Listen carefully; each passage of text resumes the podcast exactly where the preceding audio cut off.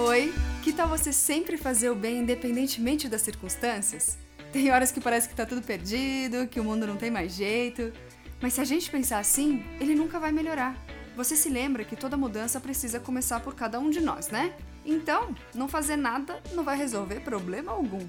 Por isso, nessa semana, peço para que você perceba se está agindo de maneira a tornar o seu próprio ambiente bom. Eu vou compartilhar com você agora duas frases que meu pai sempre fala para mim e que eu acho perfeitas. A primeira é: Ninguém perde por ser bom. E a outra: A cada um será dado segundo as suas obras. Pense nisso. Um beijo e boa semana!